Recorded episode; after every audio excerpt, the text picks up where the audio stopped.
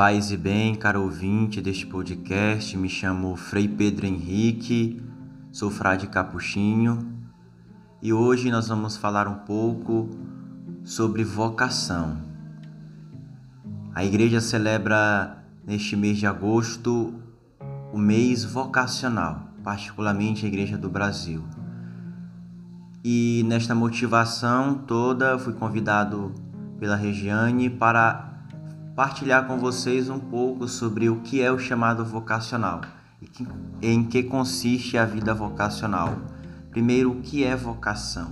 Qual a diferença entre vocação, profissão, o que é o chamado de Deus? Primeiro, vocação é um chamado.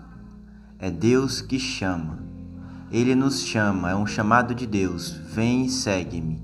Então, a partir da escuta, nós tomamos a atitude de seguir Jesus. E há vários tipos de vocação, há vários tipos de modo de seguir Jesus. Tem a vocação matrimonial, vocação laical, vocação presbiteral, a vocação religiosa. E dentro dessas também podemos falar da vocação missionária. Bom, a vocação da qual eu pertenço é a vocação da vida religiosa consagrada. É um modo de servir a Deus diferente, Religioso é aquele que religioso consagrado é aquele que é com o sagrado, ou seja, a sua vida, a sua existência, ela existe somente a partir do contato com o sagrado. É o homem do sagrado, aquele homem que está em contato com o sagrado. E a partir disso tenta manifestar essa união com Deus na vida com os irmãos, com a fraternidade, com a comunidade e no serviço aos pobres e nos serviços da qual a sua ordem, a sua congregação ela pede.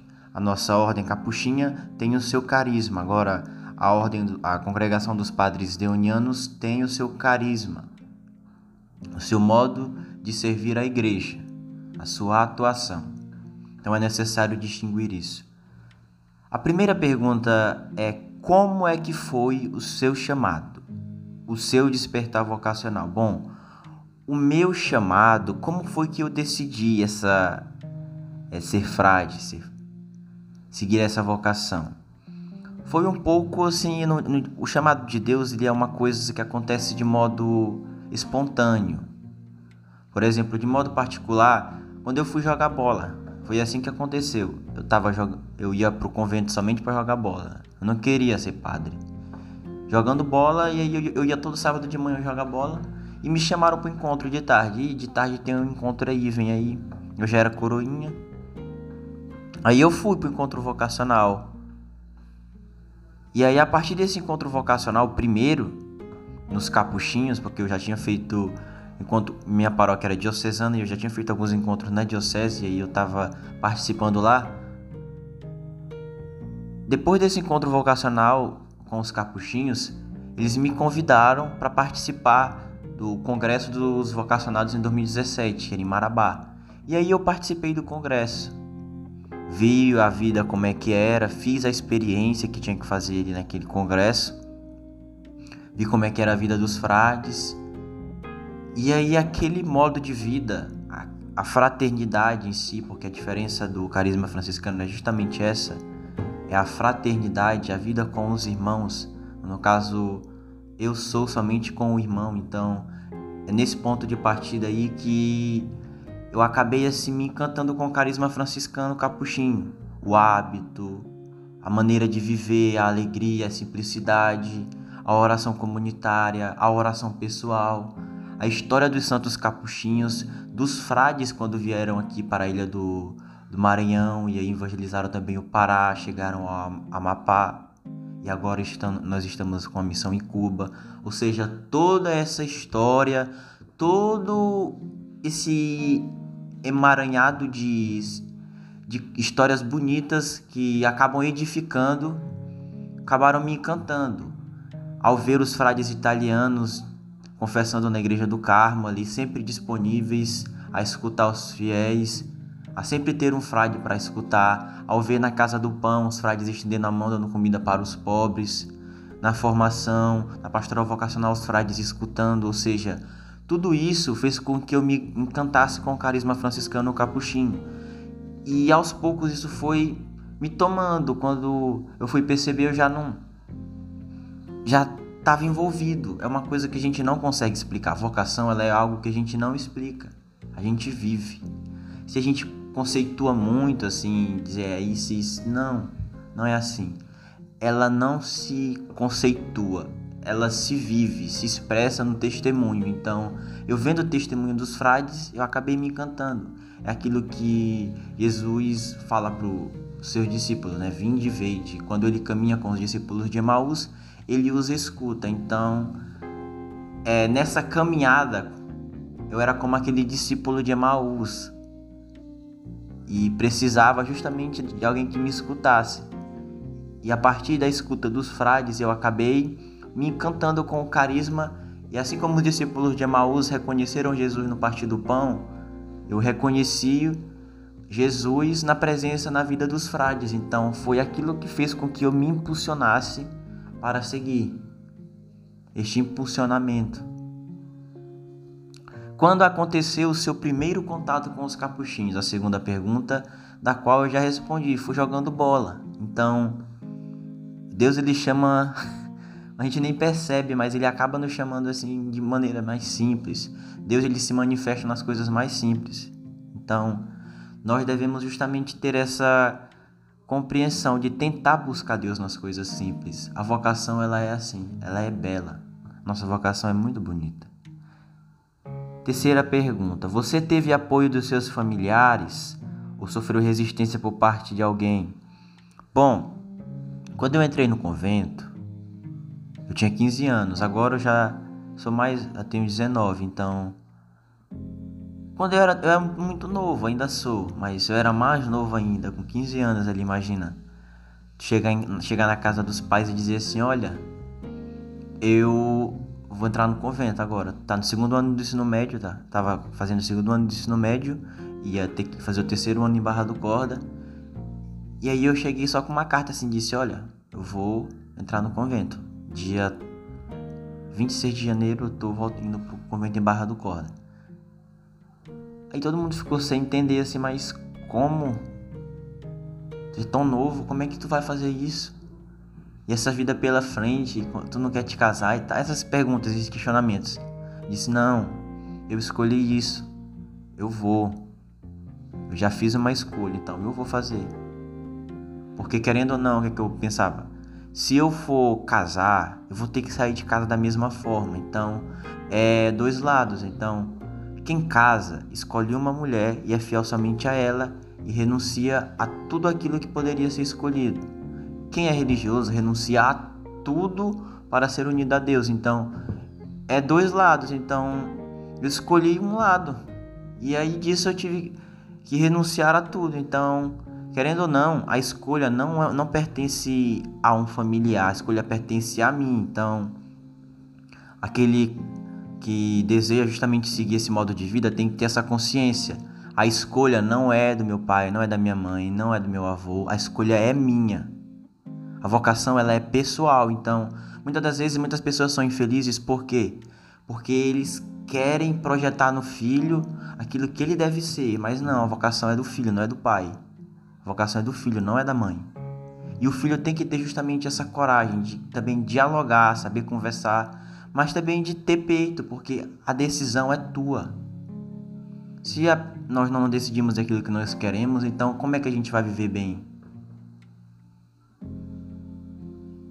Se fala tanto em viver em, em, nos coaches, no modo de, de viver, mas dentro da sociedade se vê justamente algo um, um contraponto que Byung-Chul Han, um filósofo, vai dizer que a sociedade que nós vivemos é a sociedade do cansaço e a sociedade do desempenho. Nós vivemos cansados. Então aí surgem os problemas que todo mundo já conhece dentro da juventude. Mas justamente isso por quê? Por falta de Deus.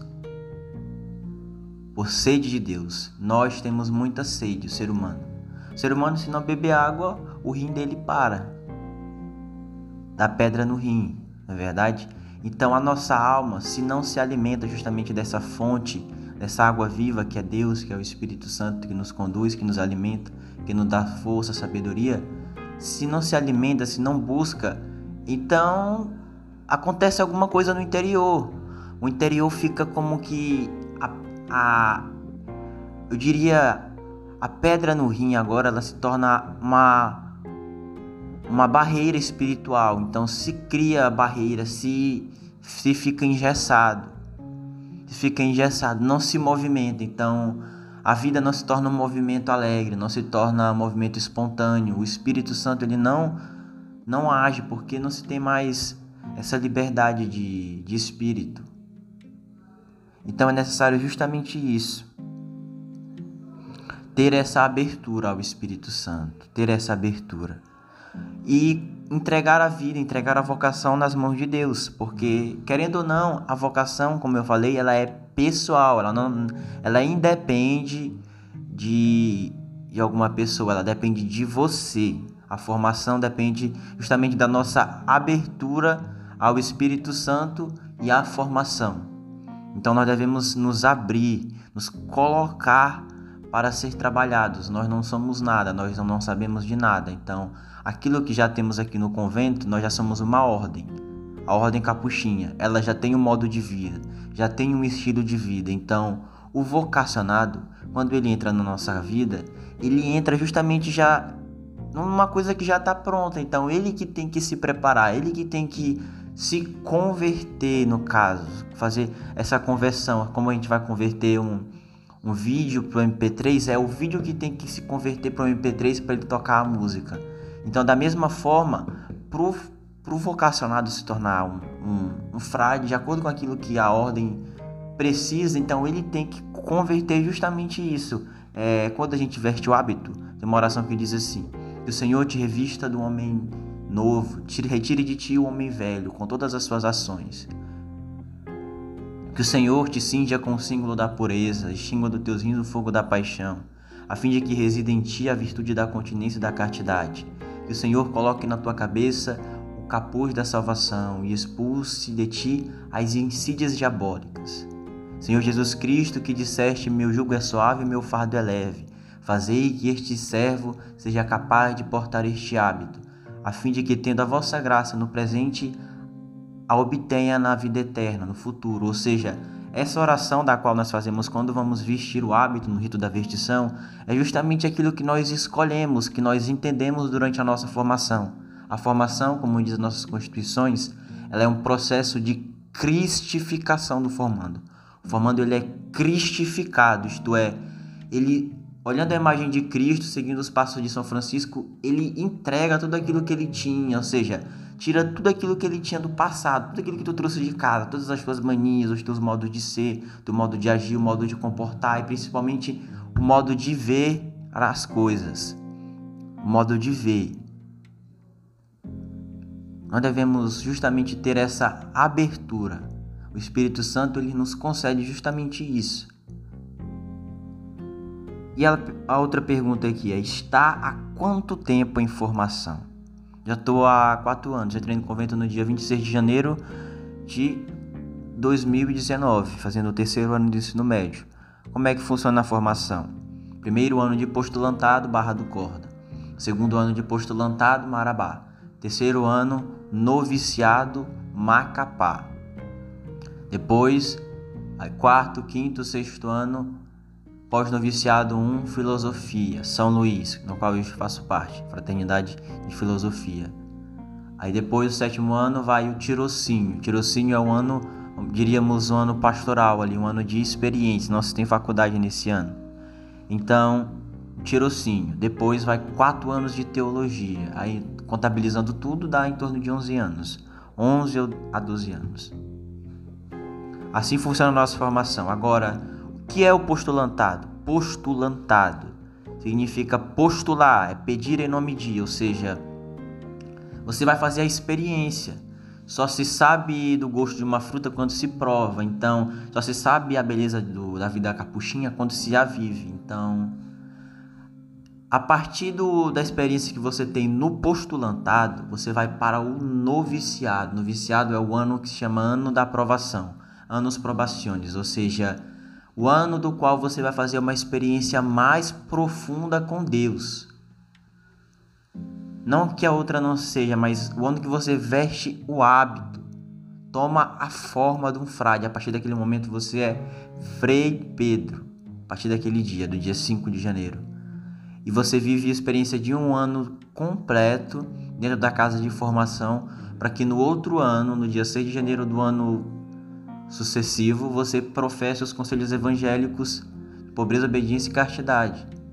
É um ano inteiro justamente dessa preparação do qual você vai tomar a forma. A experiência que você viveu no postulantado, no noviciado, você viverá de maneira mais intensa, para que no dia 6 de janeiro do ano sucessivo você professe os conselhos evangélicos de pobreza, obediência e castidade, e no pós-noviciado, que significa o amadurecimento daquilo que foi vivenciado nas fases anteriores, que é o noviciado e o postulantado, é para colocar em prática aquilo que foi aprendido, viver os votos de maneira simples, alegre, espontânea, como a gente escreve na carta. Livre, consciente e espontaneamente peço o beneplácito de professar os conselhos evangélicos de pobreza, obediência e castidade. Três anos para professar os conselhos evangélicos. É uma preparação. Desde o vocacional nós nos preparamos justamente para viver este modo de vida. Bom, ela colocou a pergunta aqui é: vocês fazem alguma faculdade dentro ou junto com a formação religiosa? Fazemos faculdades, como eu disse, filosofia e teologia. Durante, antes de ser ordenado ou professar os votos perpétuos. Caso, nossa vocação é para ser irmão. Aí o ser padre, ele é uma consequência daquilo que nós escolhemos. Nós podemos escolher entre ser padre ou ser irmão. Ser um frei, um frei que é sacerdote, que exerce o ministério, ou um frei não exerce o ministério sacerdotal, mas serve de alguma forma a sua fraternidade. No caso, trabalha de alguma forma, faz um dá aula, serve em alguma obra social. Tem várias formas de serviço da ordem. A ordem ela ela tem um leque muito grande. Então, nossa vocação ela é primeiro para ser irmão, tanto que Frei Mauro Iori ele diz que nós somos uma ordem de irmãos. Nós não somos uma ordem clerical, somos uma ordem de irmãos. Tanto que antes da gente, antes daqueles que desejam ser ordenados diáconos e depois padres, presbíteros, há a profissão perpétua. E antes da profissão perpétua, nós professamos os votos simples, renovamos os votos simples até um determinado tempo onde se professa os votos perpétuos. Então há uma preparação. Então o nosso carisma é justamente para ser irmão, para servir dentro da fraternidade na vida com os pobres e também na vida pastoral, no serviço aos fiéis e às almas. A outra pergunta: como é a sua convivência com os outros da fraternidade? Com quanto ano sentiu esse chamado?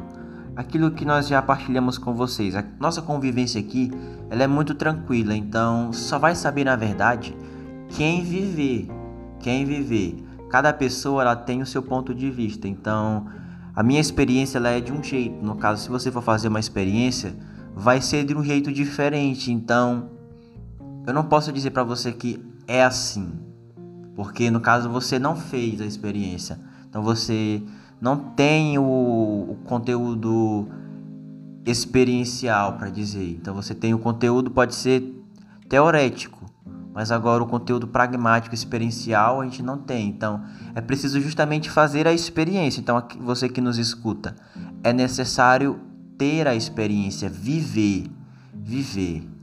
Somente sabe quem vive. Então nossa convivência aqui é bem tranquila, porque o período postulantado e noviciado é justamente para a gente amadurecer. Para chegar aqui, nós já temos uma bagagem, uma maturidade para poder viver com os outros de maneira serena, tranquila, alegre, feliz.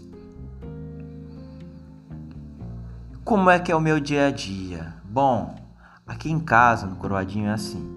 A gente acorda a oração da manhã é 5h45, então a gente acorda um pouquinho mais cedo ali para tomar banho, arrumar a cama ali, se preparar para a oração. 5h45 nós rezamos o ofício das leituras, seguido de missa e laudes, que são as orações. Laude significa louvor. Então, são os louvores da manhã, que é rezado às 5h45. Aí depois tem o café e a faculdade às 7 horas. Depois da faculdade, das 7h30 até as 12h35, nós retornamos para casa, almoçamos. Aí tem o um período ali período livre, diria assim, de descanso de estudo. E aí à tarde, alguns dias tem trabalho, três e meia ou quatro e meia. Dois dias nas semanas tem esporte, que é segunda e quarta. Aí nos outros dias tem trabalho, que é trabalho no quintal, trabalho na casa, trabalho pessoal. E aí à noite nós temos também um momento de, de oração, da oração das vésperas, oração do texto pessoal também a hora média também pessoal. Aí tem a oração das vésperas comunitária, 6h45. Quinta-feira nós temos a adoração Santíssimo. E depois das vésperas jantar.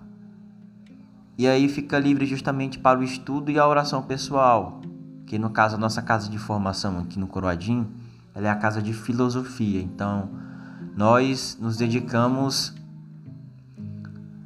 particularmente a nossa faculdade, nosso, nosso estudo acadêmico. Então, nós temos tempos justamente que é para se dedicar ao estudo acadêmico, porque nós temos atividades da faculdade, então nós devemos ter um tempo livre que é justamente para ter um tempo para si, para rezar, para estudar, para fazer exercício físico, para se organizar, justamente para não ficar algo muito muito pesado assim, porque a faculdade como aqueles que estudam sabem como é que funciona. Então, é necessário ter esse tempo justamente para si. Então, nossa casa de filosofia, ela tem um horário diferente também. O postulantado, o noviciado tem um horário diferente, que é justamente para amadurecer, para quando chegar na casa de filosofia e de, de teologia, já se ter uma maturidade, já se saber o que fazer e como fazer e aonde chegar.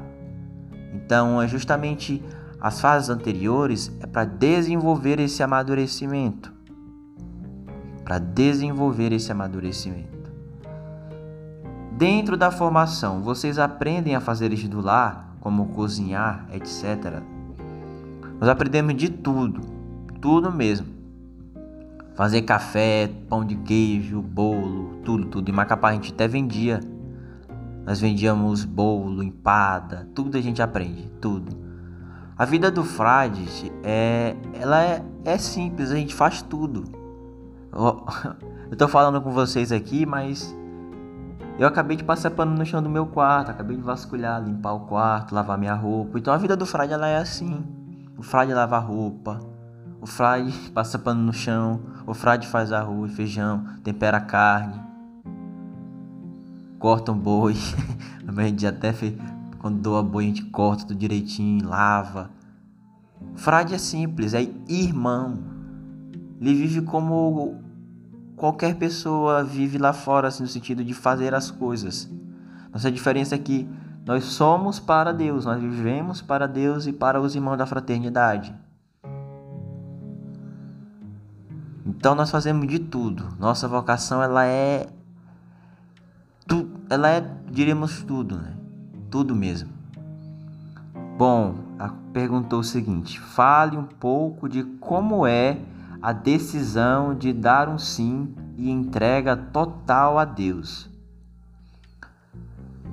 Como é dar um sim sem entregar a Deus? Primeiro, Deus, é para saber a vocação, que a última pergunta é assim, vou juntar as duas, é como saber minha vocação? Assim, primeiramente, é necessário a gente escutar, escutar a voz de Deus, ter uma experiência, né?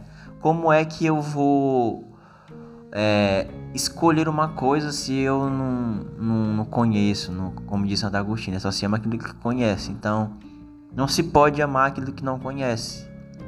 É necessário primeiro ter essa experiência de conhecimento com, com a vida da ordem, a vida, da, a vida do carisma de São Francisco. Então, Primeiro é isso, ter a experiência.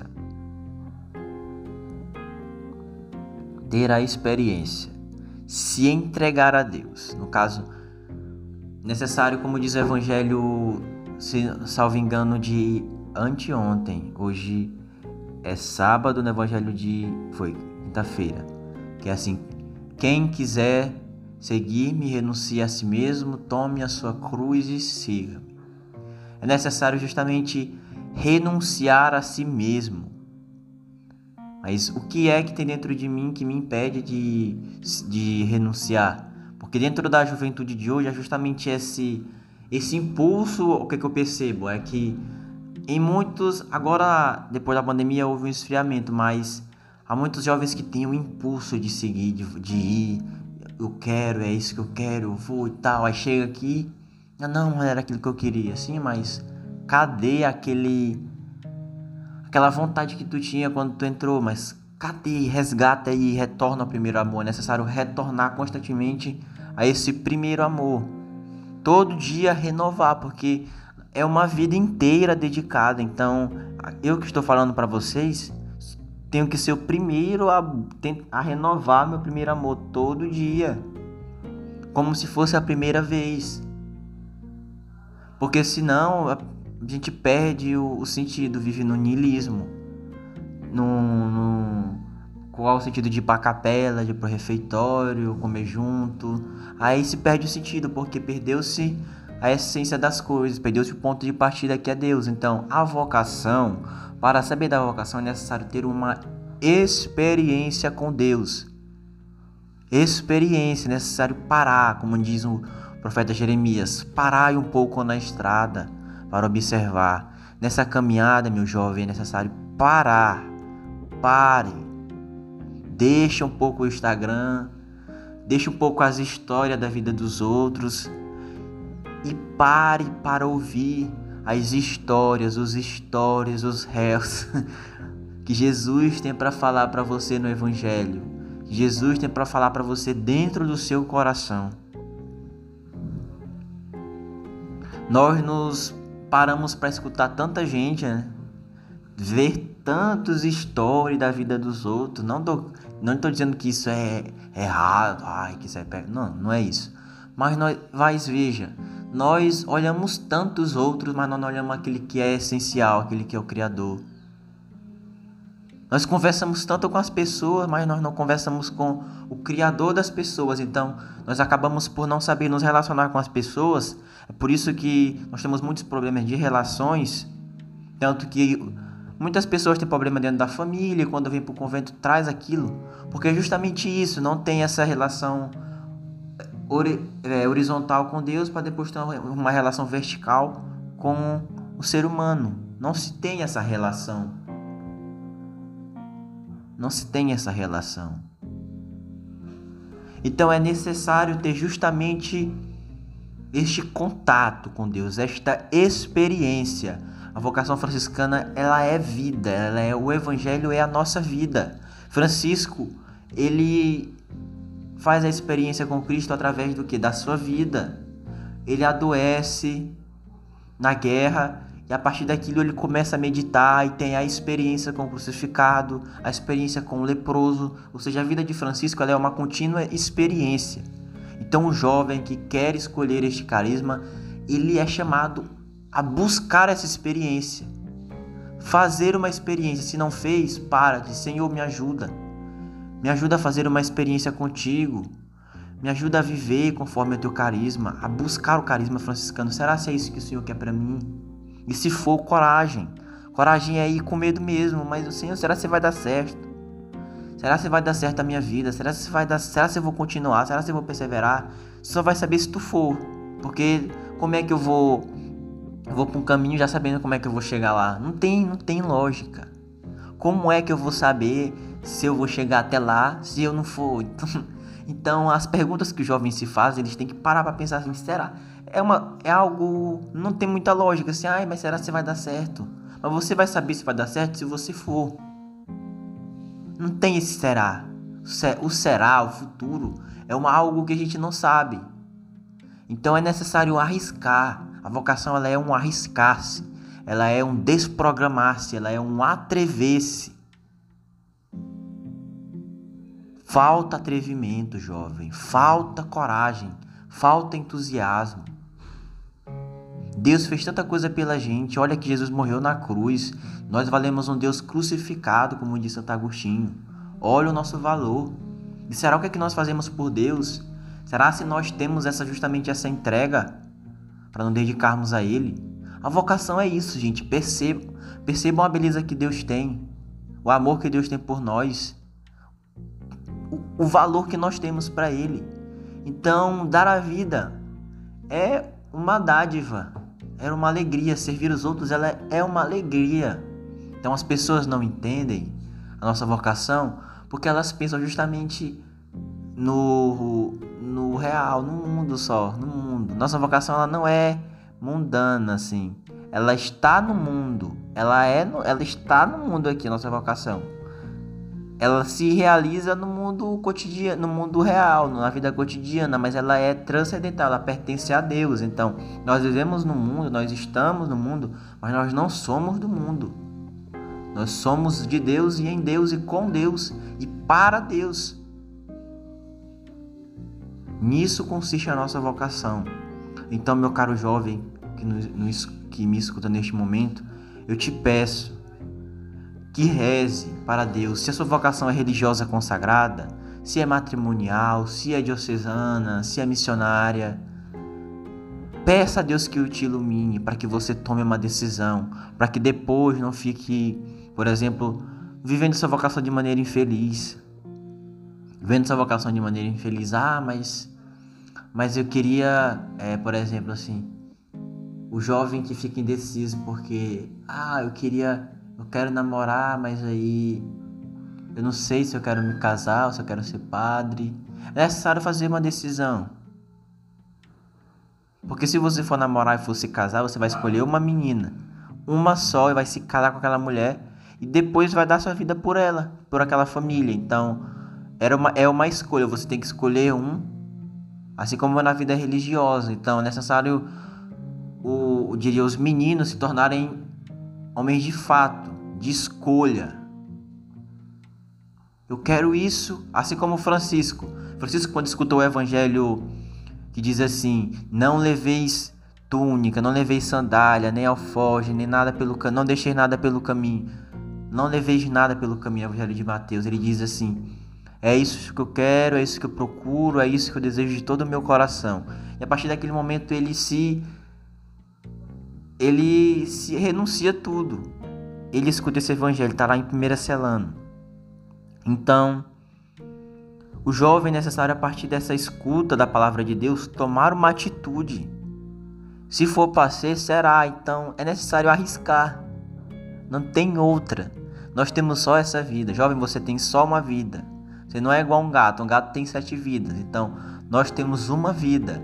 Então, Deus te chama nessa vida para uma vocação: ser frade, ser padre, ser casado, ser casada, ser religioso. Então, é necessário escolher. E se escolher, viver bem. Vocação acertada, vida feliz. Viver bem. Se entregar a Deus em todas as vocações. Toda vocação é uma entrega, é uma renúncia. É necessário. A renúncia nos deixa livre, a pobreza nos deixa ricos. Porque nós renunciamos a tudo e temos o tudo que é Deus. Que coisa mais bela! Que coisa mais bela! Vejam a beleza da vida consagrada, a beleza da vida religiosa, da vida capuchinha em si. E o que é a vida capuchinha? O que é ser frade? Francisco diz assim na regra bulada: A vida e a regra dos frades menores é esta, a saber, observar o santo evangelho de nosso Senhor Jesus Cristo. Em obediência, sem nada de próprio e em castidade viver o Evangelho ao serviço dos pobres, seguindo justamente as pegadas de Francisco. A vida capuchinha é isso, ela é simples. Ela é simples. Só sabe quem a vive. Só sabe quem a vive.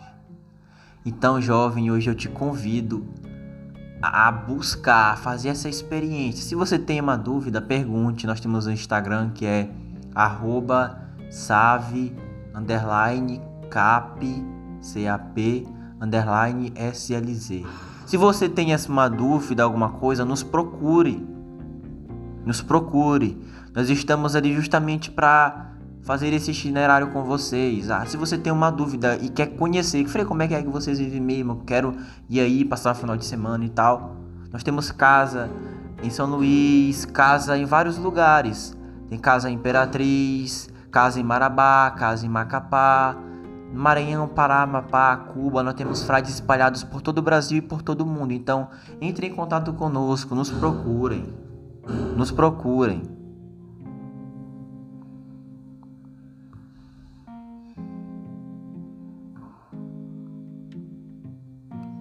Para encerrar, rezemos uma Ave Maria por todas as vocações e por todos aqueles que nos suplicam orações, pedindo a Deus por você também, jovem, que ainda está buscando justamente a sua vocação, para que tome uma decisão firme, uma decisão livre, consciente e espontânea, a fim de que viva feliz.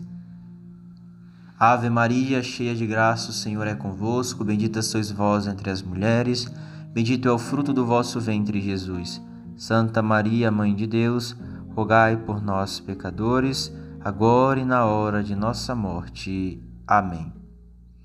Nossa Senhora dos Capuchinhos, rogai por nós. Paz e bem.